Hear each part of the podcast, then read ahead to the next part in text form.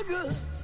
Dans le journal des bonnes nouvelles aujourd'hui, il y a une news qui concerne les cachalots. Direction la Dominique où lundi passé, la première réserve de cachalots au monde fut créée. Alors la zone est énorme, elle s'étend sur environ 800 km et évidemment elle est interdite aux bateaux en tout genre ainsi qu'à la pêche car une des principales causes de mort de ce mammifère pouvant atteindre attention 16 mètres de long, c'est les collisions avec les navires. Il y a aussi la pêche accidentelle et le plastique qu'on retrouve dans l'eau. Alors avec cette nouvelle réserve, la Dominique espère emprisonner plus de carbone dans les fonds marins car nos chers cachalots, quand ils font des excréments, eh bien, ils sont très très riches en nutriments, ce qui favorise le plancton et le plancton capture le dioxyde de carbone. Donc en d'autres mots, si admettons 250 cachalots viennent dans cette réserve, eh ben, ils vont pouvoir emprisonner jusqu'à